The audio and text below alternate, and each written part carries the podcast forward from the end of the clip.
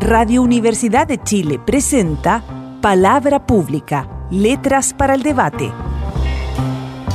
Un programa de la Vicerrectoría de Extensión y Comunicaciones de la Universidad de Chile, conducido por la periodista Jennifer Abate. Aquí, cada semana, abordaremos temas de la actualidad cultural y social junto a diversos invitados. Muy buenas tardes, bienvenidos y bienvenidas a, una nueva edición de Palabra Pública, Letras para el Debate. En este viernes estamos con un invitado de lujo que también ha sido muy noticioso, así que de entrada le agradecemos por hacerse el tiempo para conversar extensamente hoy con nosotros. Eh, no olvidar que estamos, a pesar de la pandemia, en junio, el mes del orgullo de la comunidad LGBTIQ. Y para conversar sobre este y otros temas, estamos hoy con Juan Enrique Pi. Voy a presentar primero a Juan Enrique antes de darle la palabra para que nos salude. Juan Enrique Pi es abogado de la Universidad de Chile. Durante tres años y medio trabajó en la División de Coordinación Interministerial de la Secretaría General de la Presidencia, donde, entre otras cosas, fue parte del equipo coordinador de la Agenda de Derechos Humanos, incluidos los temas relacionados con la diversidad sexual.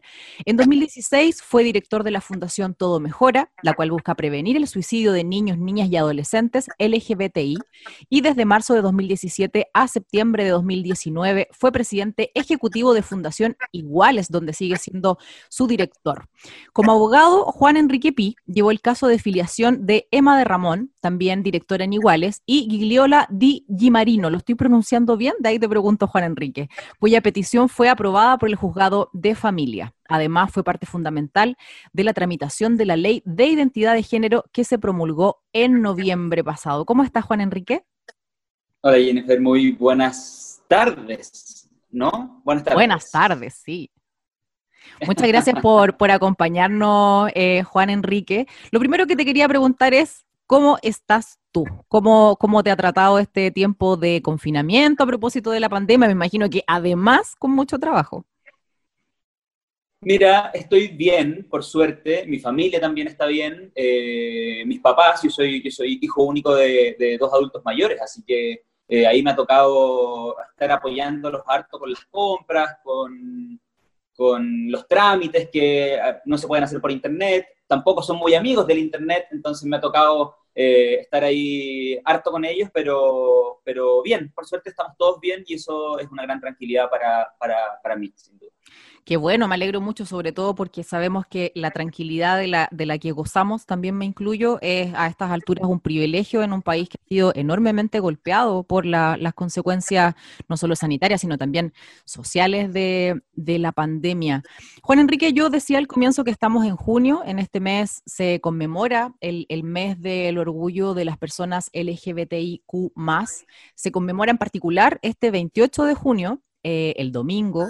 Y quería preguntarte eh, ¿cómo, cómo, se vive esta, esta fecha en este contexto, porque nos habíamos acostumbrado a grandes actos públicos, manifestaciones en las calles, etcétera.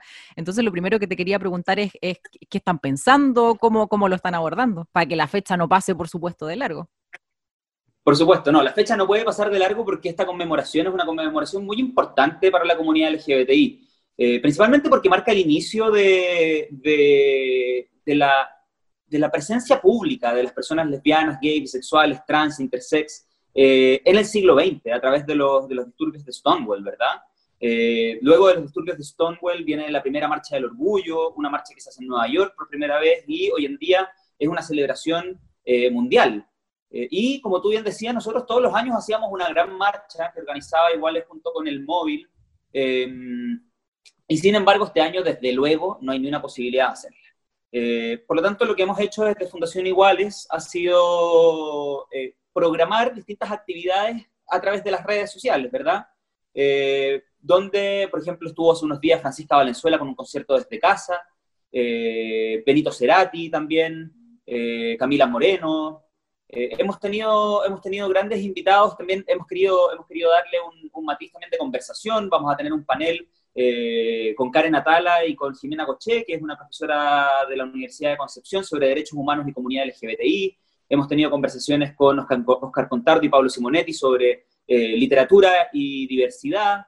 Eh, y por lo tanto, hay, hay, hartas actividades que, se pueden, que pueden revisarlas en nuestro, en nuestro Instagram, arroba igualeschile, para que si hay alguna que les interese puedan desde luego sumarse a esta conmemoración. Y el domingo mismo, que es el Día del Orgullo, ¿verdad? El, el 28 de junio, vamos a tener una intervención urbana que va a estar muy, muy buena. Les pedimos a todos y todas que estén muy atentos, no les puedo adelantar porque es una sorpresa, pero va a ser una intervención urbana que esperamos que cause eh, una, gran, una gran impresión.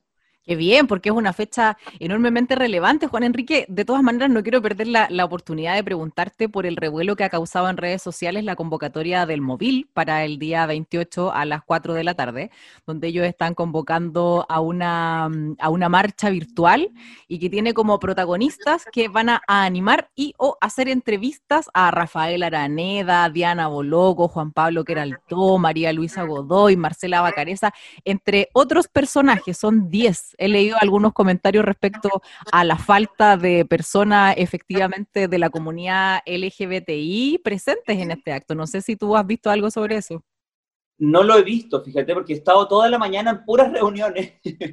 Eh, pero no, no, he podido, no, no, no, no, he abierto ni las redes sociales ni nada porque hemos estado, estado trabajando toda la mañana, pero, pero bueno, lo, lo revisaré. No, no, no, sabía que, que el móvil estaba organizando también una actividad para el, para el mismo domingo. Como, esta, como este año nos tocó, eh, nos toca la distancia celebrar el orgullo, entonces no, no, no, no decidimos cada uno organizar sus propias actividades. Claro. Este, este, contexto hace que todo sea más desafiante. Juan Enrique, em, desde organizaciones como la Red Chilena contra la Violencia hacia las Mujeres han, visto y han denunciado con preocupación el riesgo en el que el confinamiento pone a las mujeres, que en muchos casos sabemos tienen que compartir techo con sus agresores. Desde la Fundación Iguales, em, no sé si ustedes tienen eh, conocimiento de la situación en la que se encuentran las personas disidentes sexuales en este, en este contexto de encierro en los hogares? Mira, en general lo que nosotros eh, hemos hecho ha sido tener una relación constante con la Subsecretaría de Derechos Humanos precisamente por esta razón. Desde luego que eh, hay, hay niños, niñas, adolescentes LGBTI que no tienen el apoyo de sus familias, ¿verdad? Y por lo tanto se encuentran efectivamente confinados con eh, personas que pueden ejercer violencia contra ellos. Eh, en ese sentido, lo que, lo que hemos estado haciendo nosotros es estar atentos a cualquier denuncia que pudiera ocurrir. Eh, y tuvimos hace ya, varios, hace ya varias semanas, no te podría decir cuántas porque desde luego con el confinamiento a mí también se me, se me perdió la línea del tiempo, claro. pero hace, a quien no le ha pasado, pero hace ya unas semanas tuvimos una, una reunión con la Subsecretaría de Derechos Humanos eh, en donde ellos quedaron de recibir las denuncias para precisamente buscar soluciones a eh, a situaciones que pudieran estar ocurriendo en esa línea. Sin embargo, aquí hay dos cosas importantes que decir sobre políticas públicas que faltan hoy en día en nuestro país y que son sumamente urgentes. La primera es relativa a el programa de acompañamiento de niños, niñas y adolescentes trans y sus familias que creó la Ley de Identidad de Género y que depende del Ministerio de, de Salud junto con el Ministerio de Desarrollo Social. Yo diría que esa política pública que está trazada, que hoy en día no se está implementando, es urgente que se implemente porque precisamente cuando ocurre algo excepcional, como que aparece una pandemia, ¿verdad? Mm. De gran envergadura que nos obliga a estar encerrados, entonces ese programa de apoyo sería fundamental para esos niños y niñas trans que hoy en día eh, eh, deciden eh, iniciar su transición, ¿verdad? para el apoyo, porque el apoyo no solamente a sus niños, sino también a sus familias, ¿verdad? A través de un apoyo multidisciplinario. Y lo segundo, sumamente importante, que nosotros también hemos establecido, hemos dicho varias veces en, en el debate público, nosotros también necesitamos por lo menos algunas casas de acogida en algunas ciudades que son las de mayor, las de mayor, eh, las, de mayor tamaño, porque muchas veces eh, las, personas, las personas LGBT, eh, especialmente niños, niñas y adolescentes, ¿verdad? Son expulsados de sus hogares por familias que, que no conocen o que no están familiarizadas con el concepto de orientación sexual identidad de género, y esos niños muchas veces quedan en situación de calle. Y por lo tanto, que existiera una, que existieran eh, casas de acogida donde pudieran llegar estas personas para no, para no ser, eh, para no sufrir el, el, abandono, ¿verdad? Finalmente eh, sería algo bastante, bastante importante. Yo creo que aquí nuevamente el país nos deja, nos deja de manifiesto que si bien hemos avanzado mucho, yo no soy un pesimista en ese sentido, yo creo que nosotros hemos avanzado bastante, desde luego tenemos deudas en políticas públicas que en situaciones excepcionales, difíciles, eh, puedan apoyar a la comunidad LGBT. Claro, sobre todo, como tú dices, la, muy delicada situación que enfrentan niños, niñas y adolescentes. Eh, a propósito de lo mismo, Juan Enrique, esta semana fue publicado un informe que pone a Chile en los últimos lugares de entre los integrantes de la OCDE eh, relacionado con las garantías legales de igualdad a los miembros de la comunidad LGBTI. Eh, tú mencionabas avances importantes en los últimos años, yo diría que en los últimos 20 años, corrígeme si estoy equivocada. Eh, hemos visto avances afortunadamente, pero todavía nos falta. ¿Cómo, ¿Cómo evalúas tú ese informe y cuáles crees que son los mayores desafíos de acá hacia el futuro en la legislación chilena y la protección de los derechos de las personas LGBTI? Bueno, yo estoy de acuerdo contigo en que los últimos años hemos tenido importantes avances y finalmente si uno analiza cómo ha ido eh, avanzando el reconocimiento de derechos desde la despenalización de la sodomía, que ocurrió en Qué reciente además en Chile, sí. 1999, es decir, hace 21 años. No olvidemos que hace 21 años las, las relaciones sexuales consentidas entre hombres adultos tenían pena de cárcel. Eh, entonces, desde 1999 hasta el año 2020 yo creo que hemos avanzado. Eh, hemos tenido, por ejemplo, también la ley antidiscriminación, ¿verdad? Que con todas las falencias que tiene, porque tiene muchas falencias, eh, es la primera vez que el Estado de Chile dijo expresamente está prohibido discriminar. Y eso ocurrió hace solamente ocho años. Eh, hace cinco años, en 2015, tuvimos la ley de unión civil, ¿verdad? Y hace dos y hace solamente seis meses que está vigente la ley de identidad de género. El proyecto de ley del matrimonio igualitario todavía está eh, en su primer trámite constitucional, a pesar de que es un proyecto de ley presentado hace tres años ya, el, año 2017. Por lo tanto, yo creo que, claro, el avance del reconocimiento ha sido importante, eh, pero las deudas siguen, siguen siendo vigentes especialmente en dos ámbitos, yo diría. En el ámbito de la violencia hacia la comunidad LGBTI, eh, hoy en día todavía las personas que somos gays, las, las personas lesbianas, bisexuales, trans, intersex, sufren peligro de ser violentadas en el espacio público sufren discriminación en sus, en sus establecimientos educacionales, en sus, en sus este, lugares de trabajo, eh, quizás también muchas veces en los, en los centros de salud, ¿verdad? Eh, además de la violencia en la vía pública. Eh, por lo tanto, yo creo que esa deuda es una deuda importante que se resuelve a través de una reforma de la ley antidiscriminación, creando una institucionalidad encargada de prevenir y de educar, lo cual hoy en día también es una importante deuda porque no lo tenemos. y sobre eso, deuda, sí, dale nomás. ¿sí? Y la segunda deuda importante es, es en relación a las familias. O sea, eh, todavía, todavía las familias compuestas por parejas del mismo sexo son familias de eh, una segunda categoría, no pueden acceder a todos los, a todos los derechos, ¿verdad? Que las, mismas familias heterosexuales, por ejemplo, el derecho al matrimonio, que la Corte Suprema ha señalado que es un derecho humano.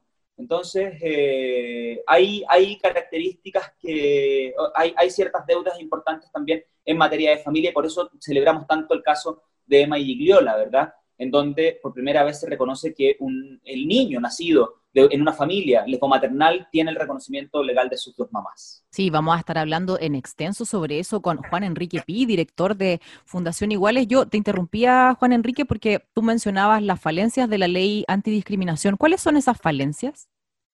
Bueno, la primera es la que te comentaba recién, la, falta de institucionalidad. Esta es una ley absolutamente reactiva, es decir, te permite a ti demandar ante un tribunal civil cuando ya eres víctima de una discriminación pero no tiene nada preventivo, es decir, no hay ni una institucionalidad en Chile encargada de evitar que estas situaciones sigan ocurriendo a través de un mandato específico eh, y concreto de educación a la ciudadanía, a los organismos públicos, a las Fuerzas Armadas y de orden, ¿verdad?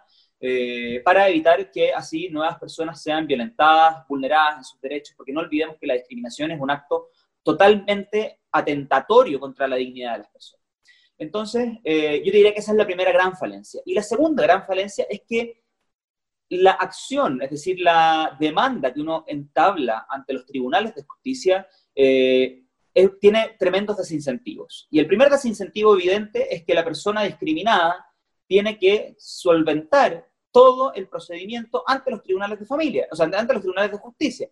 Es decir, pagar un abogado, pagar las notificaciones, que son caras. O sea, ya los abogados son caros. Las notificaciones también son caras, ¿verdad? Es un procedimiento que en general es muy largo, se, extiende a veces incluso por más de un año. Eh, y todo eso para obtener simplemente que a la persona discriminadora le pasen una multa a beneficio fiscal que tiene un máximo de 2 millones de pesos. Entonces, desde luego que eso es un tremendo desincentivo para las personas y además también esta, esta ley, esta acción tiene una multa si es que eh, la acción se ejerce eh, y, se, y se es completamente vencido.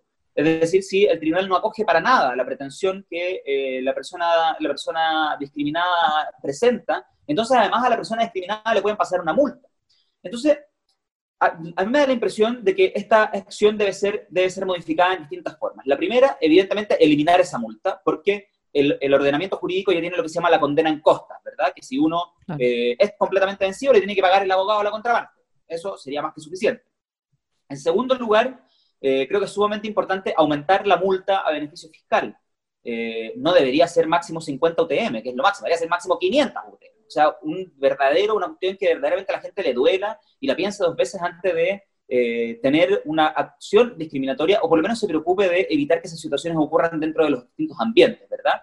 Y lo tercero, que es sumamente importante, que nosotros lo hemos dicho constantemente, la víctima de discriminación tiene que tener la posibilidad de pedir una indemnización de perjuicios por el acto discriminatorio, porque como te decía, la discriminación es un acto muy vulneratorio de la dignidad de las personas y por lo tanto eh, le hace un daño a las personas que es eh, profundo y que puede ser muy permanente. Y en ese sentido yo creo que es muy importante establecer que eh, se pueda, no solamente a la persona que discrimina se le pase una multa, sino que además tenga que resarcir ese daño a través de una indemnización de perjuicios para las víctimas. De esa forma, la acción antidiscriminación sería mucho más utilizada. Hoy en día sabemos que se presentan menos de 200 demandas por discriminación al año, cuando evidentemente las situaciones de discriminación son mucho más eh, numerosas y recurrentes, lamentablemente, en nuestro país. Sí, lamentablemente, como tú dices, Juan Enrique, vamos a hacer la primera pausa musical de este programa. Estamos en Palabra Pública, Letras para el Debate, en esta oportunidad conversando con el director de la Fundación Iguales, Juan Enrique Pi.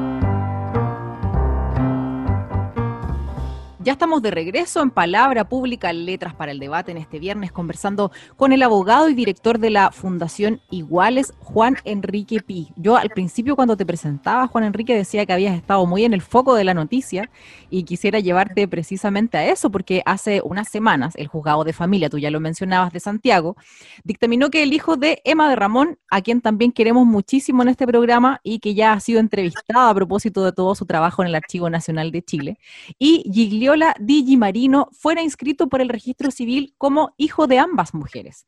Un fallo histórico del que tú fuiste parte como abogado de, la pareja. Quisiera que nos contaras cómo se gesta este proceso judicial y posteriormente qué precedentes tú crees que sienta eh, a futuro en términos de la afiliación parental. Mira, esto, esto se gesta desde el análisis eh, literal del Código Civil. Y aquí pido disculpas porque también me voy a poner un poco leguleyo, pero, pero es, es desde donde nace la, la, la, acción, ¿verdad? Porque finalmente el Código Civil dice en un artículo que la maternidad queda determinada por el parto y en los demás casos por reconocimiento o sentencia firme en juicio de filiación. Entonces nosotros dijimos, bueno, aquí tenemos dos mujeres, una es la madre gestante y la otra es la madre que con la que se compone una familia, ¿verdad? A través de la unión civil, que es un estatuto regulador de la pareja, que que de acuerdo a lo que dice la ley es un estatuto familiar, ¿verdad? Y esta familia, eh, compuesta a través de este, esta unión civil, deciden en conjunto someterse a una técnica de reproducción asistida con la intención de tener un hijo en común, ¿verdad? Un hijo que nace en el seno de esta familia, producto de esta pareja, ¿verdad? Eh, por lo tanto, una de las madres eh, es la madre gestante, que es Gigliola en este caso ella queda embarazada, pero ambas van a la técnica de reproducción asistida, como también lo hacen las parejas heterosexuales, ¿verdad? Que no pueden procrear a través de un acto sexual porque, por ejemplo, hay algún, eh, algún caso de infertilidad en alguno de ellos o bien en ambos. Entonces, eh, dijimos, bueno, en el caso de Gigliola claramente la maternidad está determinada por el parto. Pero este mismo artículo tiene otras hipótesis que perfectamente son aplicables a la otra mujer de esta familia cuando la familia se somete a la técnica de reproducción asistida, porque la ley dice en los demás casos. Y este es uno de esos demás casos. Y por lo tanto, decidimos que, decidimos que lo mejor era eh, presentar una acción de reclamación, de filiación, eh, en la cual eh, Gigliola le, le dijera al tribunal que la segunda madre, de, no, no, la segunda, sino que la otra, porque no es como que haya una primera y una segunda, pero que la, la, otra madre, de, junto con ella, de su hijo, era su conviviente civil con la que se habían sometido en conjunto a la técnica. Y eh, la acción fue declarada admisible, por cierto, porque los tribunales de familia no pueden, por ley, declarar inadmisibles las acciones de filiación, están obligadas siempre a, conocerlo, a conocer la acción eh, en el fondo, ¿verdad? Y eh, se decretó prueba y luego de la prueba se estableció que efectivamente Emma era la madre de este niño junto con su conviviente civil. Juan Enrique, ¿y se habían presentado acciones legales de este mismo tipo, es decir, de, familias eh, lesbo-maternales u homoparentales? Se habían presentado, pero se habían presentado con otra acción, que es la acción de protección, y que es una acción que tiene eh, especial, especial aplicación cuando hay actos ilegales y arbitrarios de eh, una persona particular o bien de un, de un servicio público, ¿verdad? Eh, en ese sentido, se habían presentado acciones eh, contra el registro civil al no permitir el reconocimiento y la inscripción de, eh, de, un niño por parte de dos madres o de dos padres. Sin embargo, la dificultad que tenía esa acción es que, claro, la, la razón que justifica esa acción es el acto arbitrario e ilegal del registro civil. Y por lo tanto, el probar eso tenía una dificultad bastante más, una, una dificultad evidente, ¿verdad? En cambio, cuando, eh, en cambio el, fundamento de la acción de filiación es decirle al tribunal, eh, la madre o el padre de este niño es esa persona. Usted determínelo a través del conocimiento, ¿verdad? Eh, y por lo tanto, en ese sentido, esta acción era la acción idónea que se tenía que ejercer para, para, para poder determinar la maternidad respecto de estas dos Claro. Oye, y me imagino que, bueno, después de, la celebración de este enorme triunfo, eh, viene también pensar eh, el, futuro. De, qué maneras crees tú que influye en la posterior legislación que podamos tener este, este enorme triunfo que tuvieron tú y, por supuesto, también Emma y Gigliola? Yo creo que lo más importante de esto, lo más, más, más importante es que el Senado, que es donde se encuentran los proyectos de ley que hoy en día eh, reconocen expresamente eh, los derechos de las familias lesbomaternales y homoparentales eh, avance en la tramitación de esos proyectos. En el Senado de Chile hoy en día están tres proyectos. Uno es el proyecto de ley de matrimonio igualitario, que es el que nosotros como Fundación Iguales más impulsamos porque eh, regula no solamente la posibilidad de acceder al contrato del matrimonio, sino que además regula la afiliación y permite la adopción. Eh, además está el proyecto de ley de reforma integral del sistema de adopción, ¿verdad? Que eh, el año pasado terminó su primer trámite constitucional permitiendo que todas las familias sin distinción pudieran iniciar procedimientos de adopción, es decir, incluían las, parejas, las familias de parejas del mismo sexo. y está también el proyecto de ley de derechos filiativos de parejas del mismo sexo. Em, los tres con muy poco avance, por cierto. Perdón. Los tres con muy poco avance. Y por, lo tanto, y por lo tanto, yo creo que lo más importante es que efectivamente el, Senado, eh, la Comisión de Constitución del Senado ponga en tabla el proyecto de ley de matrimonio igualitario, que eh, la sala del Senado ponga para votación general el proyecto de ley de derechos filiativos, eh, porque esa es la forma, esa es, la solución definitiva. Nosotros hoy en día encontramos a través de, los tribunales de familia una forma para, para, obtener el reconocimiento, ¿verdad?, de estos hijos que hoy en día pesan, llevan la, desigualdad solamente por el hecho de haber nacido en, el seno de una familia lesbomaternal. Tenemos una primera sentencia, desde luego. Em, pero la fórmula definitiva eh, es a través de la ley de matrimonio igualitario, en, opinión de Fundación Iguales, ¿verdad? Eh, por lo tanto, eh, llamamos a la Comisión de Constitución, al senador Dupresti, que la preside, a poner cuanto antes eh, el proyecto de ley en tabla para la discusión en particular, porque este proyecto además ya tiene la idea de legislar aprobada en la sala, por lo tanto ya tiene un avance importante. Claro, lo, que tú mencionas sobre el proceso legislativo es súper relevante porque en este, en este caso, claro, ustedes obtuvieron una victoria, pero es una victoria que se obtiene a partir de, una demanda, a través de una, tramitación y un proceso judicial que, aparte de extenuante, me imagino, eh, es caro y por supuesto al que no pueden acceder todas las personas. Estoy totalmente de acuerdo contigo. Además, no, solamente que es caro, es largo, eh, no pueden acceder todas las personas, sino que además... Eh, es para obtener un resultado que el resto de las familias lo tiene a través de un trámite expedito que no dura más de 10 minutos, gratuito, ante el registro civil. Eh, las, parejas heterosexuales van al registro civil, inscriben a su hijo o hijas, ¿verdad? Sin ningún cuestionamiento.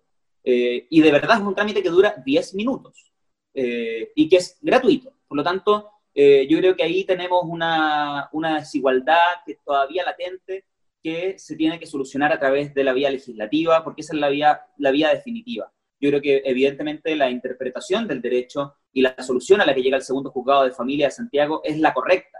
Eh, reconoce, se basa en máximas eh, fundamentales de nuestro ordenamiento jurídico, como son, primero, que hay distintos tipos de familia y que todas ellas merecen reconocimiento y protección. Segundo, que todos los hijos son iguales ante la ley, una cuestión que determinó, ¿verdad?, eh, la ley de filiación de 1999, cuando terminó con esa diferenciación odiosa entre hijos naturales e hijos ilegítimos, ¿verdad?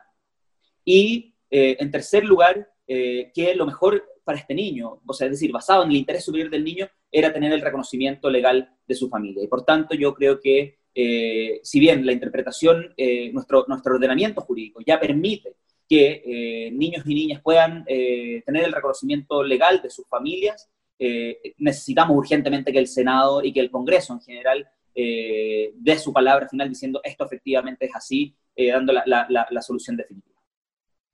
Estamos con Juan Enrique Pi, director de la Fundación Iguales. Esto es Palabra Pública, Letras para el Debate. Vamos a hacer una pequeña pausa y ya regresamos a esta conversación.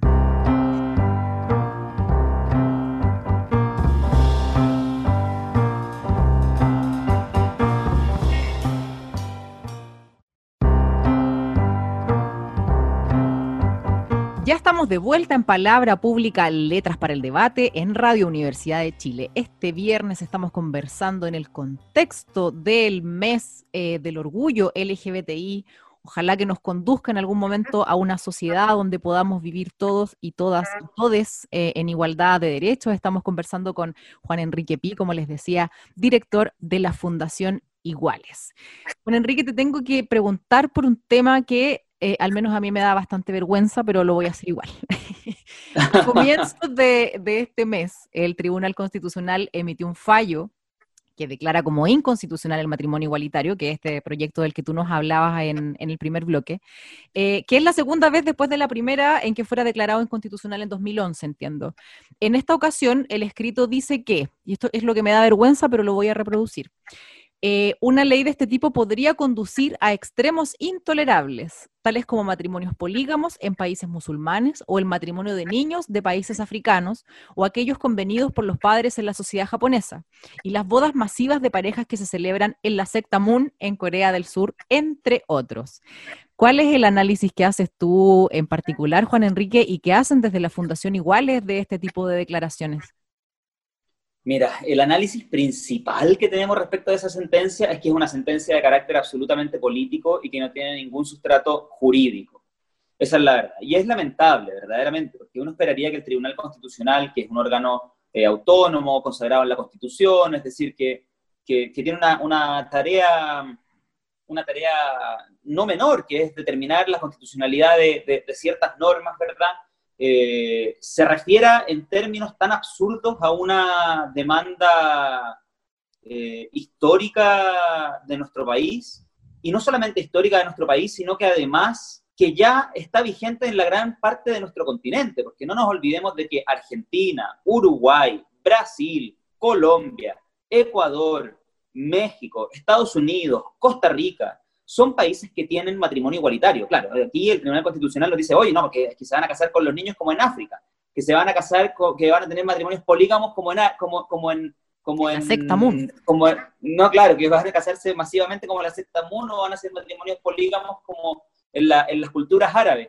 Pero si usted mira para el otro lado de la cordillera, pues Tribunal Constitucional, va a ver de que hace 10 años, porque este año, el 15 de julio, se cumplen 10 años del matrimonio igualitario en Argentina y va a ver de que en 10 años, en una, en una, en, una república casi, no voy a decir casi idéntica, pero muy parecida a la nuestra, que fuimos colonia del mismo país, que tuvimos un proceso independentista eh, eh, eh, al, mismo tiempo, que el héroe independentista José de San Martín es, independiza Argentina e independiza también Chile.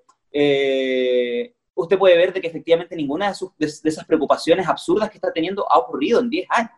Entonces, eh, yo me atrevería a decir de que la sentencia del Tribunal Constitucional es una sentencia eh, de carácter político, eh, es un gustito político y no es una sentencia de carácter jurídico.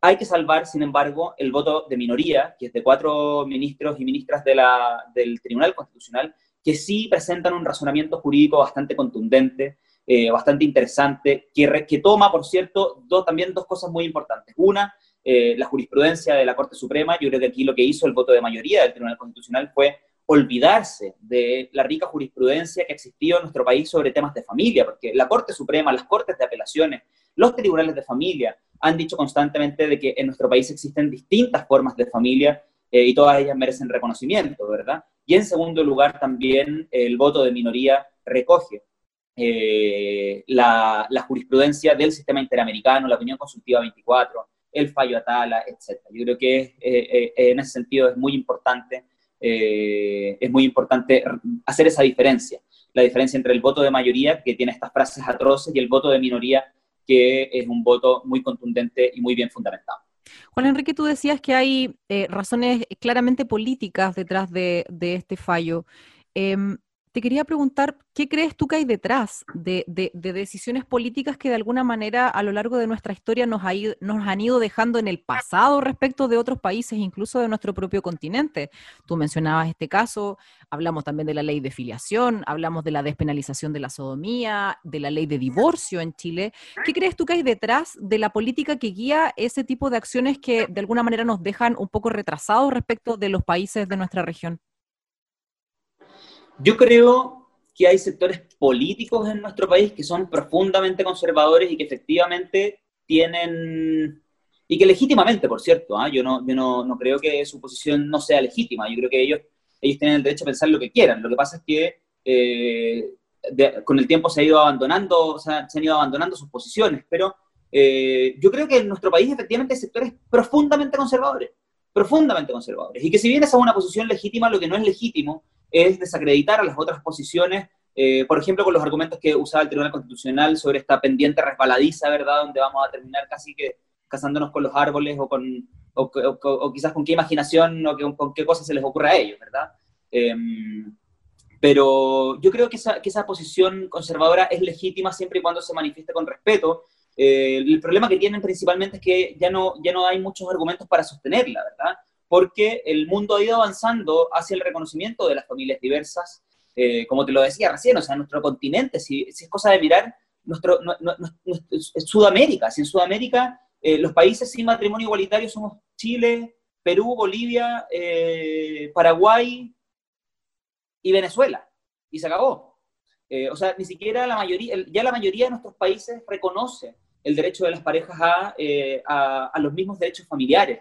Eh, y por tanto, todas esas, todas esas cosas que se señalan respecto a que se va a destruir la familia, o lo que dice el Tribunal Constitucional, ¿verdad? Que por cierto, la destrucción de la familia es una, es una cuestión que se dijo a propósito de la ley de divorcio de 2004, a propósito de la ley de filiación de 1999, a propósito de, la unión civil en 2015, entonces ya la familia se habría destruido hace rato y no habría familias en Chile. Y lo, lo, único cierto es que el único resultado de cuando uno reconoce distintas formas de familia es que las distintas familias se protegen.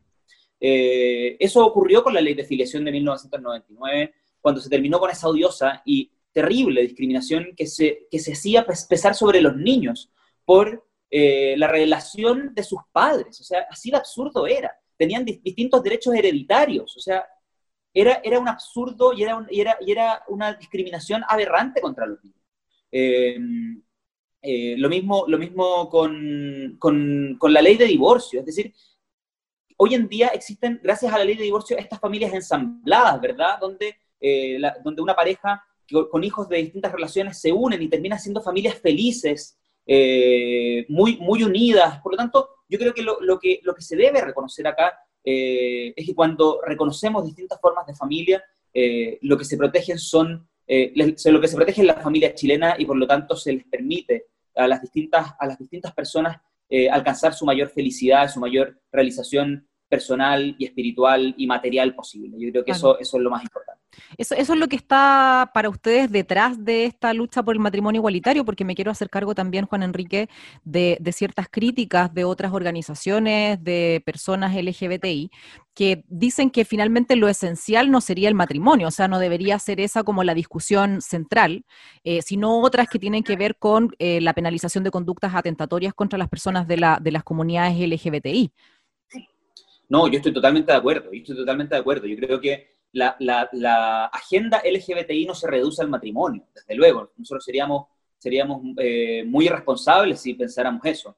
Eh, de hecho, por, eso, por esa misma razón, porque entendimos que eh, había otras prioridades, es que durante muchos años no impulsamos el matrimonio igualitario y sí impulsamos la ley de identidad de género, porque entendíamos que la ley de identidad de género salvaba vidas. Que la ley de identidad de género permitía a las personas el reconocimiento de su identidad y el, poder, y el libre desarrollo de ellas en la, sociedad, ¿verdad? Eh, yo creo desde luego que eh, el matrimonio no es la única demanda LGBTI. y como te decía antes al principio, efectivamente aquí tenemos dos grandes deudas, las deudas de las familias, que no, es únicamente matrimonio, no, es únicamente la posibilidad de casarse, sino que también la protección de los hijos, ¿verdad? La posibilidad de adoptar, entre otras, y al mismo tiempo y eh, la, la, agenda de, violencia, porque las personas LGBTI todavía somos violentadas en los espacios públicos. Y eso es evidente y, y ahí tenemos una deuda de educación eh, fundamental para construir una sociedad donde efectivamente no salgamos con miedo a la calle. Claro, como tú dices, o sea, al principio te referías a formas de discriminación que tienen que ver con maltrato, pero no olvidemos que las cifras en nuestro país son espeluznantes de asesinatos a, personas, eh, a personas gays, a mujeres lesbianas, a personas trans, etcétera. Les recuerdo a nuestros auditores y auditoras que estamos conversando hoy con Juan Enrique Pi, director de Fundación Iguales. Vamos a hacer una pequeña pausa musical y ya regresamos a Palabra Pública, Letras para el Debate.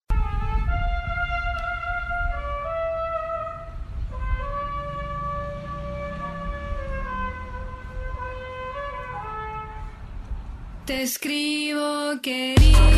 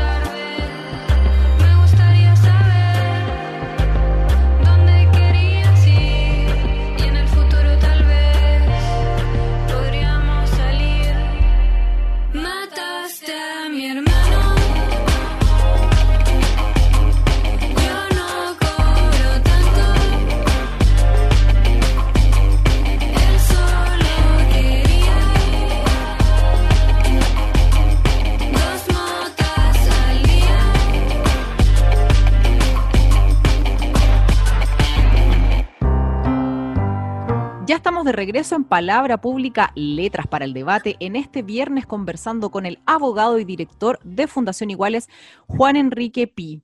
Juan Enrique, tú el, el año pasado eh, dejaste tu cargo como presidente ejecutivo de Iguales. En ese momento, al menos por lo que yo he investigado, estabas preparando un libro sobre derecho y la comunidad LGBTI y preparándote para estudiar políticas públicas en el extranjero. ¿Cómo, cómo van esos proyectos si es que todavía van en este contexto de tantas transformaciones que nos ha tocado vivir en Chile? cambió todo, cambió todo, todos mis objetivos cambiaron rápidamente, fue increíble.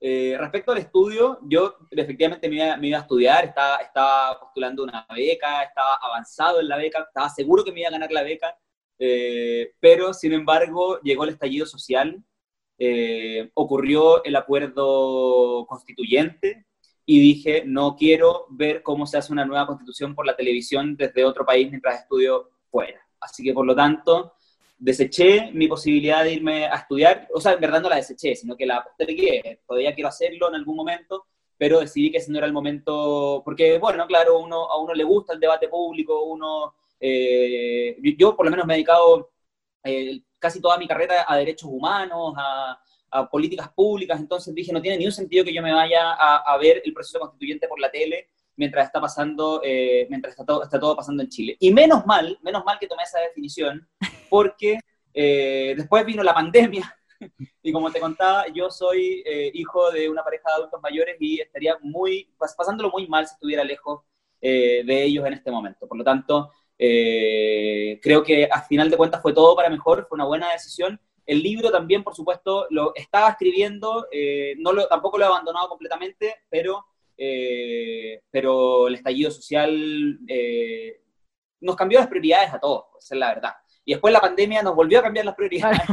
y, y por lo tanto, en estas situaciones, eh, uno se tiene que dejar llevar y no, y no enamorarse tanto de los proyectos personales, ¿verdad? Sino que más bien eh, ir acomodándose y por lo tanto eh, ambos proyectos están completamente postergados eh, hasta, hasta por lo menos que salgamos de la pandemia, hasta, bueno, ahí hasta- vamos a ver qué es lo que pasa con el proceso constituyente, pero, pero efectivamente eso, eso, eso, lo- ambos cambiaron al momento del estallido y creo que fue una buena decisión. En sintonía con lo que está pasando en nuestro país, Juan Enrique, sabemos que hoy la, discusión, o, más bien la fecha de, del plebiscito, que ya está, por supuesto, eh, definido, todavía está en veremos y podría cambiar a propósito de eh, la, pandemia y el impacto eh, terrible que ha tenido en, en, nuestro país. ¿Cuáles son tus esperanzas en, en ese proceso, el proceso por el debate de una nueva constitución? Mira, a mí esta pregunta me encanta, me encanta, me encanta por dos cosas. Primero porque me permite decir que yo voto apruebo y voto convención constitucional. Lo hubiese votado en abril, lo voy a votar en octubre y si no lo voto en octubre, en el momento que sea, voy a votarlo. Eh, eso es lo primero. Y lo segundo es porque la nueva constitución también tiene, tiene importancia para la comunidad LGBTI. Eh, no es un aspecto ni un asunto que sea absolutamente eh, indiferente. ¿Y por qué? Primero porque desde luego la, Constitución eh, establece que la familia es el núcleo fundamental de la sociedad, sin establecer cuál, ¿verdad? Y por lo tanto, desde, ese, esa no descripción de la familia es que hemos tenido mucha jurisprudencia en nuestro país eh, que reconoce las distintas formas familiares. Por lo tanto, yo creo que eso es sumamente eh, importante. En segundo lugar, porque también la igualdad y la no discriminación en muchas constituciones de nuestros continentes está consagrada expresamente en la constitución de, en los mismos términos que está, que está consagrada, por ejemplo, en la ley antidiscriminación, con categorías sospechosas específicas. Eso también es un debate interesante. Eh, hoy en día el derecho a la igualdad de nuestra constitución es exclusivamente formal. Dice simplemente todas las personas son iguales ante la ley y un derecho de todas las personas es el derecho a la igualdad ante la ley pero no dicen que se traduce eso. Yo creo que, una, por ejemplo, un principio no discriminatorio en la Constitución también es sumamente importante y que incluya, evidentemente, distintas categorías sospechosas, no solamente la orientación sexual, la identidad de género la expresión de género, sino también el sexo, la edad, la religión, la nacionalidad, el color de piel, etcétera. Tantas razones distintas por las cuales se discrimina, ¿verdad? Y en tercer lugar, sumamente importante, en muchas constituciones de nuestro continente se toma el derecho a la educación con un mandato al Estado de educar en materia de derechos humanos. Y yo creo que eso es sumamente importante. Sumamente importante, porque finalmente uno se pregunta, bueno, ¿para qué, ¿para qué queremos educar? Esa respuesta no está hoy en día en nuestra constitución. Sí está en muchas constituciones de, eh, de América. Y la razón por la cual queremos educar es porque queremos una ciudadanía eh, que también, que además de ser buenos profesionales, de ser eh, no sé, buenos para las matemáticas, buenos para el lenguaje, buenos para la historia, también sean buenos ciudadanos y sepan relacionarse unos con otros, unas con otras, ¿verdad? De una manera respetuosa, con, con respeto a la dignidad de las personas y sobre todo, y sobre todo, eh, cuando el Estado toma el deber de educar en derechos humanos, eh, ese, ese deber también se traduce hacia nuestras Fuerzas Armadas y nuestras Fuerzas de Orden, que yo creo que es una educación que es sumamente importante, sobre todo considerando las situaciones que ocurrieron en el estallido social de vulneración a derechos humanos. Y por lo tanto, yo creo que eh, en ese sentido la importancia de una nueva constitución para la comunidad LGBTI y para la sociedad entera, por supuesto, es eh, absolutamente crucial y por eso también invito a todos y todas a, eh, como yo, votar apruebo y votar convención constitucional, si no es en octubre, cuando se pueda cuando se pueda. Juan Enrique, ya que tú eres abogado, quiero, quiero aprovechar de preguntarte esto, porque tú defines muy bien lo que en términos estructurales cambia con una nueva constitución. ¿Cómo esos cambios se, se materializan en la vida cotidiana de todas las personas? Y estoy pensando también en muchas voces que son, por supuesto, críticas al cambio de constitución y que plantean que eh, los cambios que se plantean en diferentes ámbitos, como eh, pensiones, salud, educación, etcétera, se pueden hacer a través de otras vías que no son las constitucionales. Yo creo que, eh, yo creo que esa, esas afirmaciones de las personas que llaman a votar rechazo de que los, los, cambios se pueden hacer a través de otras vías que no son la constitución es inexacta, es una afirmación inexacta. Porque, claro, hay ciertos cambios que uno puede hacer sin necesidad de modificar la constitución, pero hay algunos cambios que no se pueden hacer. Por ejemplo, en el caso de las pensiones, ¿verdad? Muchas veces eh, vemos que, eh, que, o en el sistema de salud, más, más que en las pensiones, en el sistema de salud, vemos que eh, existen, ¿verdad?, en Chile las ISAPRES y existe el sistema público, ¿verdad? Eh, pero eh, siempre existe un sistema privado y un sistema público porque la Constitución establece que las personas tienen derecho a elegir entre un sistema privado y un sistema público. Por lo tanto, si nosotros quisiéramos avanzar, eventualmente, no digo que esta sea la solución, yo no soy una, un, una persona experta en salud, pero si eventualmente el país quisiera avanzar hacia un sistema único y público de salud, entonces la Constitución sería la piedra de tope. Eh, por ejemplo, en materia, en materia de, por ejemplo, de agua, en materia de medio ambiente. Eh, ¿Qué es lo que prima? ¿Qué es lo que prima para el agua? ¿El ser un bien apropiable eh, por parte de los privados o el ser un eh, elemento que, que debe ser, al, al cual, al cual las personas tienen derecho?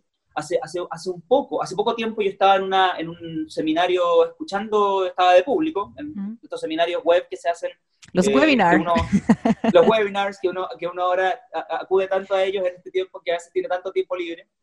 Eh, y un- una profesora de Derecho Constitucional decía, bueno, lo primero, la- ¿qué derechos tienen que estar en la Constitución? Bueno, lo- obviamente que aquellos derechos que son disputables. Porque, por ejemplo, no vamos a poner el derecho al, aire, porque el aire está en todas partes, ¿verdad?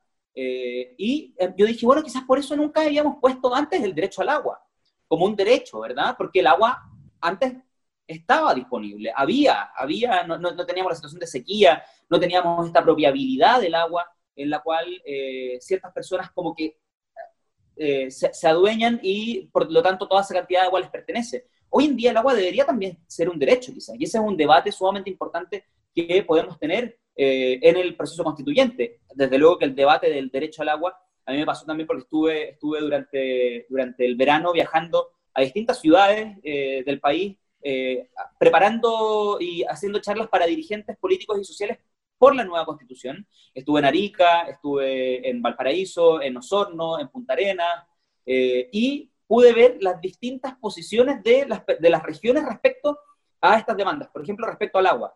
En Punta Arenas el agua no era tema, evidentemente. En Osorno tampoco mucho, a pesar de que también ha, ha habido, ha habido una, una, sequía eh, que, ha llegado, al sur incluso, ¿verdad? Eh, pero, por ejemplo, en Arica el tema del agua era un tema fundamental. Eh, en todas las regiones, el tema de la regionalización, por ejemplo, de el respeto a las decisiones regionales, a la, a la, a la independencia respecto de Santiago, ¿verdad? Donde se toma, pareciera que se toman la mayoría de las decisiones, también es un tema constitucional. Por lo tanto, yo diría que la afirmación de decir de que todos los cambios se pueden hacer a través de vía legal, eso no es correcto. Eh, es inexacto. Hay algunos que sí, pero también hay algunos que no. Eh, y los que no son precisamente los que están amarrados en la Constitución y donde no se trata tampoco de que nosotros vayamos a llegar a la conclusión completamente contraria, sino que se trata de que tenemos que tener un debate democrático, abierto, eh, público, mirándonos a la cara para solucionar nuestras diferencias, para llegar a la solución correcta eh, y de modo que, que esta Constitución nos, re- nos represente a todos y todas. Quizás no vamos a, a establecer, no sé, que el sistema público, o sea, o que, o que el sistema de salud va a ser exclusivamente público. Quizás sí, quizás no. Quizás vamos a abrir una, una ventana para dar una mayor equidad en, en los sistemas de salud o en el sistema previsional, ¿verdad? Eh, por lo tanto, yo creo que aquí hay que tener, eh, hay que venir a participar del, del, del, del proceso constituyente de buena fe eh, y darnos la posibilidad como país de discutir nuestras diferencias de frente y buscar soluciones.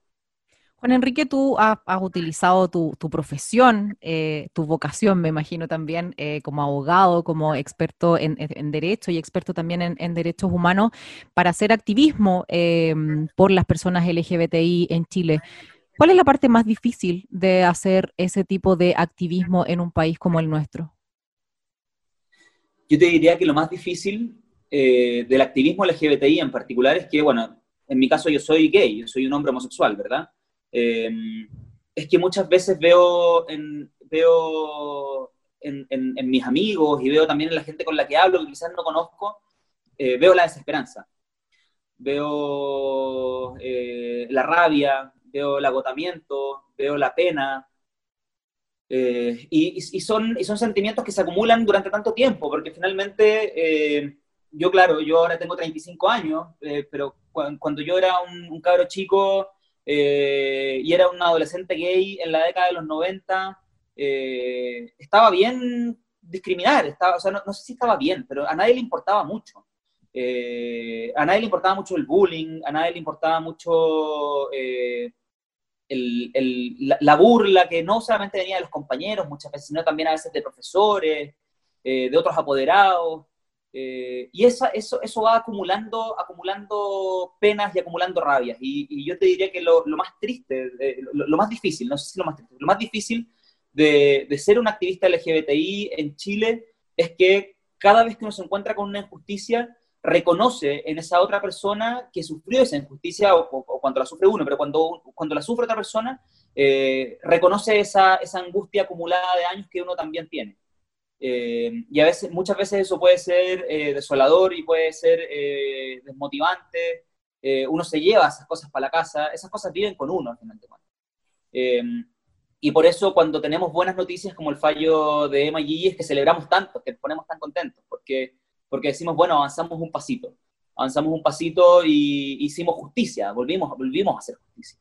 Eh, pero, pero yo te diría que lo más difícil es eso, es, es encontrarse constantemente con esos años de frustración, con esos años de rabia, con esos años de pena que uno también carga.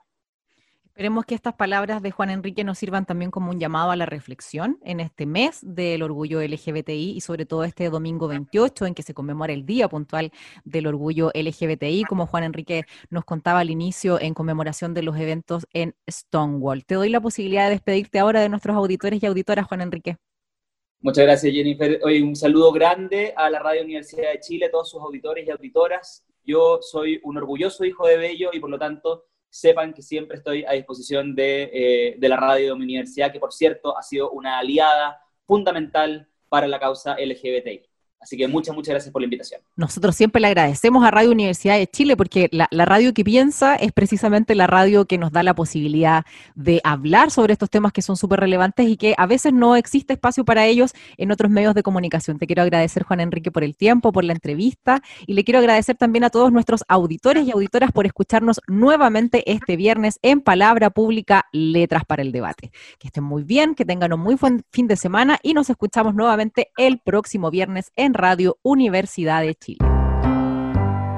Radio Universidad de Chile presentó Palabra Pública, Letras para el Debate. Un espacio para debatir ideas que cambian la sociedad, conducido por la periodista Jennifer Abate. Escúchenos todos los viernes a las 18 horas en el 102.5 FM.